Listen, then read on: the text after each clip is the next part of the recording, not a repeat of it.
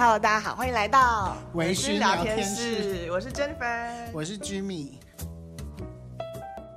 我们两个人的工作都是智商心理师。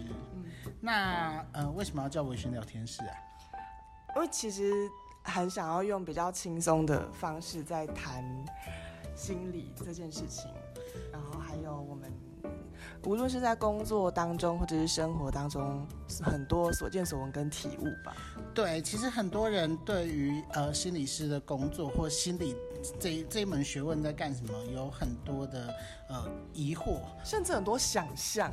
对，然后 我自己以前在还没有进到心理界的时候，我都觉得那一种心理师啊，还是咨商师，我觉得每个人好像全身都散发着佛光的那种感觉。嗯，然后自己进来做这份工作之后，才发现说，哎，其实我们的生活跟一般的生活没有什么不一样，但是我们有的时候看事情的角度，或者是因为呃我们受过训练了嘛，所以。呃，有的时候对待自己生活的方式，或呃跟周遭亲友互动的方式会不一样。嗯，所以我们这一次开这个节目，其实一方面也希望可以跟大家谈一下，哎，从我们两个人的世界，就是看出去，看一些呃工作上发生的事情啊，或者是生活上发生的事情，还有一些社会上正在发生的时事，就跟大家分享一些我们的角度。其实说直白一点，就是我们看了很多社会乱象，很像一吐为快。对，其实像，嗯，现在有的时候真的感觉是社会上很多很混乱的事情同时在发生。例如说是，例如说像、那个、包含天气嘛，跟国际局势、呃、一团乱。对，我相信大家心里可能都。呃，觉得有点不安稳。例如说，像前段时间可能我们有杀警案嘛，嗯，然后这个礼拜又爆出了一个，就是不是把妈妈头砍下来的那个那个案子。嗯，我最近还听到一个新闻，也很令我担心，是有一个那个台大的男生。他现在自己出来录 YouTube，然后还是什么社群媒体，那获得非常多的听众，在教大家怎么样谈恋爱。结果后来爆出来，他自己之前其实是有虐待女友的情形。哦，对，就是其实这种种种的呃状况，我觉得有的时候会让人对这个社会的信任感好像有点降低。嗯嗯嗯，对，然后而且。嗯，像我刚刚说的，都是比较偏司法案件嘛，嗯、就是杀警案跟杀妈妈的那个案子。嗯、然后这个时候，社会上就会有一些声音会觉得，呃，是不是我吸毒，然后没有意识，或是我生病，我是精神分裂，所以我就可以逃过司法的刑罚这个样子。嗯、那，嗯，反而会让大家好像在看这类案例之后。反而会对心理这个东西会有一点排斥，觉得说，哎，我们这个科学好像是在帮人家找借口，在帮帮人家找理由去脱罪。但是其实，嗯。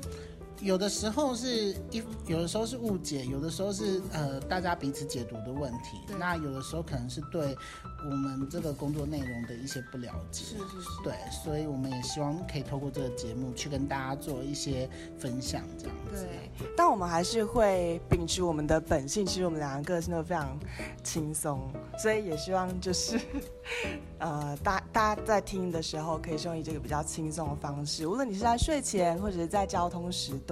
都希望好像可以有一个人可以跟你一起拿着一杯红酒聊聊这些事情，虽然说好像呃是比较轻松方式，可是其实是内容又是很重要，希望可以带给大家一点观点上面的新的想法。对，那我们其实在这个节目上的时候，嗯，其实我们并没有打算要跟大家。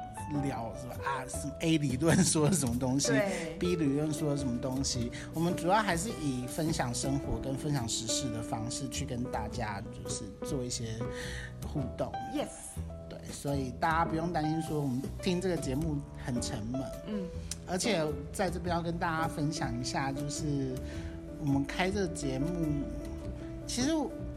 我们开这个节目的时候，就是经过了非常多的讨论。那为什么最后我们两个会成为彼此的搭档呢？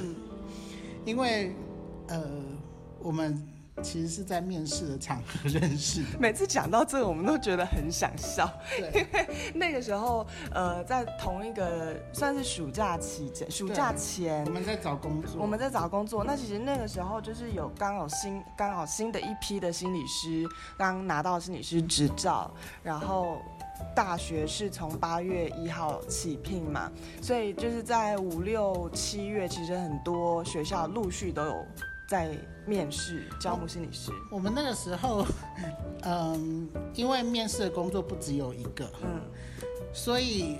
我们可能连有两个礼拜、两三个礼拜的时间，我们常常看到对方。对，就是哎，来到这间学校面试，哎，Jimmy 你又来了，就哎又是你耶，这样。而且然后第二间，哎又是你，第三间你也来了。对，其实呃我还记得第一间学校看到 Jennifer 的时候，我那个时候心里想说，这个人感觉不太好惹，感觉是一个蛮强的竞争者。嗯。但是因为呃面试的过程当中，我们大家就是会聊天嘛，对，然后就慢慢从完全不认识，然后变成朋友。对。然后再到后来，就是可能约出来一起吃吃喝喝啊，一起唱 KTV 啊，这个样子，就慢慢变得越来越熟。而且你还知道，嗯，知道是什么？你还记得？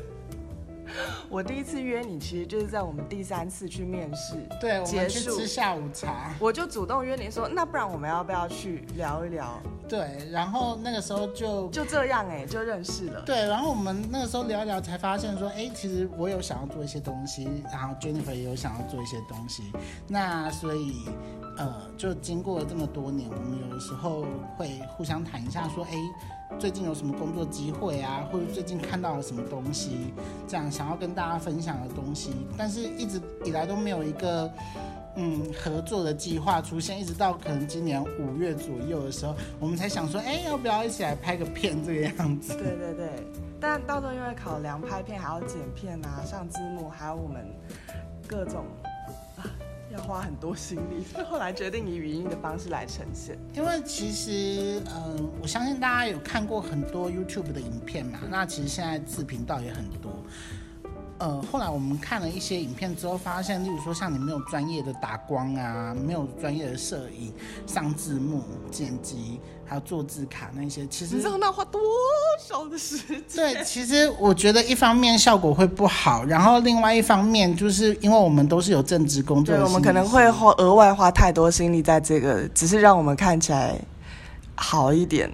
对，所以的时间，所以我们才会想说，那不然我们改用录音的方式来跟大家分享，嗯，这一些事情。对，其实从认识到现在，我们都已经工作了三年多。一刚开始我们在面试的时候是。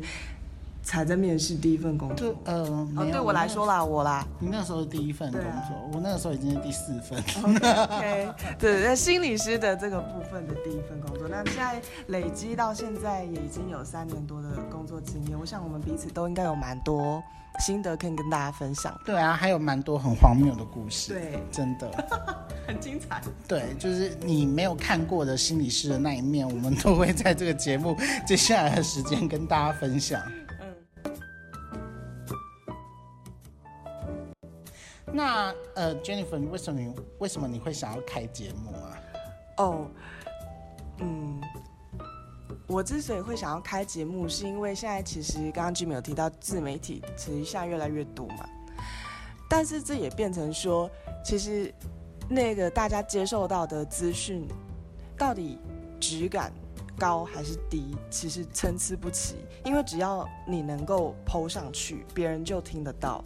但是大家听到的东西到底是有根据的吗？到底是适合学习的吗？还是其实就是打一个大问号？所以我就常常看到很多，例如说弟弟妹妹啊，或者学弟学妹，或者是网络上面对于爱情或者生涯感到很困惑的。少男少女们在发问的时候，诶，看到有一些人回复他们的方式，或者是他们随便 Google 找到的文章，我都觉得我很怀疑那些对他们到底是有帮助吗？例如说，呃，举一个最明显的例子来说好了，例如说什么，很多人就是很好奇说，跟刚约会第一次约会完要怎么样有后续啊，然后感情可以继续发展，关系可以继续有下一步啊，这时候很就很多文章写，例如说什么。啊、呃，什么吸引抓住男生心的三种方法，或者，是四种千万不要做的事。还有，呃，如果男朋友做了这十件事，就表示他真的很爱你。对，我觉得这种怎这种，我觉得是而非的东西。对，然后其实爱。爱是有大方向跟原则的，但是它其实是很需要智慧，然后不是三言两语就可以讲完的，所以绝对不是用那种文章来告诉你一些很琐碎的，例如说刚约会完第一次，女生绝对不要传讯息给男生，一定要等他传给你，不然你就是太饥渴，或者他会对你失去兴趣，然后没有狩猎的感觉，什么这种，其实这种文章好多哎、欸，而且因为嗯，我自己觉得每个人都是不一样的个体，嗯，那。我们喜欢的东西跟适合的方式，每个就非差异非常大嘛。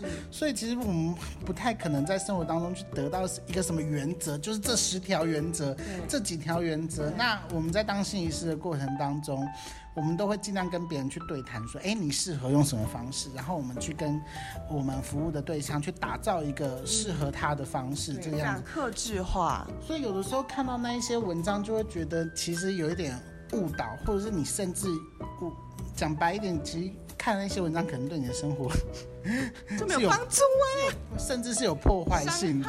对，对，我还记得之前 Facebook 有一个很大的粉砖，嗯、叫做呃，我说我没事，你怎么就我哭着说我没事，你怎么就相信了？啊、我想说，天哪，我的妈，你到底在讲什么？嗯对，就是这种，所以很希望回归到为什么我想要开 Podcast，就是希望，嗯，可以借由我们自己的所见所，我们的整理，希望给大家更有质感的一些东西跟知识。对啊，也可以听听看我们讲了这些东西之后，怎么样去，呃，去打造一个适合你自己的生活方式。这样子。那 Jimmy 你呢？我知道你的故事很感动。呃，我自己的故事吗？其实我，呃，最近大家因为疫情的关系嘛，所以常常听到一个什么泡泡之类的，什么泡泡？就防护泡泡。那是什么？就是感你把自己关在一个真空的那个泡泡里面，就是你不会跟外面的人接触，所以你可以保持很 safe 的状态，很安全，你不会被被传染。那其实我觉得我从小到大好像都有一点生活在这种泡泡的感觉，就是我其实没有特别想要去呃接触这个世界啊，或者是想要去干涉别人在在做什么。那我觉得有一个改变非常大的转折点是。呃，我大概在大学的时候，我大三的时候有一次健康检查，就很偶然的情况下被检查出不孕。那那个时候很难过啊，因为我从小到大 其实都很想要生一个孩子。结果呃，虽然后来我不孕，但是我觉得我运气很好，就是我有一天在陪着孩陪着朋友的孩子去公园玩的时候，我就捡到了一只猫。呃，那只猫，我捡到它的时候才一个一个半月而已。但因为它那么小，然后我还记得带它回家的第一天，它就这样靠着我就睡着了。我那个时候才真的意识到说，哎，原来这就是对另外一个生命负责的感觉。我那个时候才开始意会到说，啊，就是生命跟生命之间的那个连接跟。呃，共共振的那种感觉，就那个时候其实每天都觉得很感动，然后下班之后都想要赶快就是回到家去看他。可是呃，后来呃，我后来我的女儿就是嗯、因为生因为生病跟误被误诊的关系，所以她呃有一天我回到家，然后发现她没什么力气，然后带她去看医生。呃，过了三天之后，他就走了。那个时候非常的难过，也很伤心，然后没有什么没有什么动力去做别的事情。可是，嗯，后来当自己开始慢慢疗伤，慢慢觉得说，哎，好像又生比较有力气去做一些其他事之后，我就开始想说，哎，那有什么事情是我可以为他做的？其实，因为我们家是很传统的那种，就是。就是民间信仰，所以我们都会很相信说，哎，有轮回啊，或者是有来世之类的。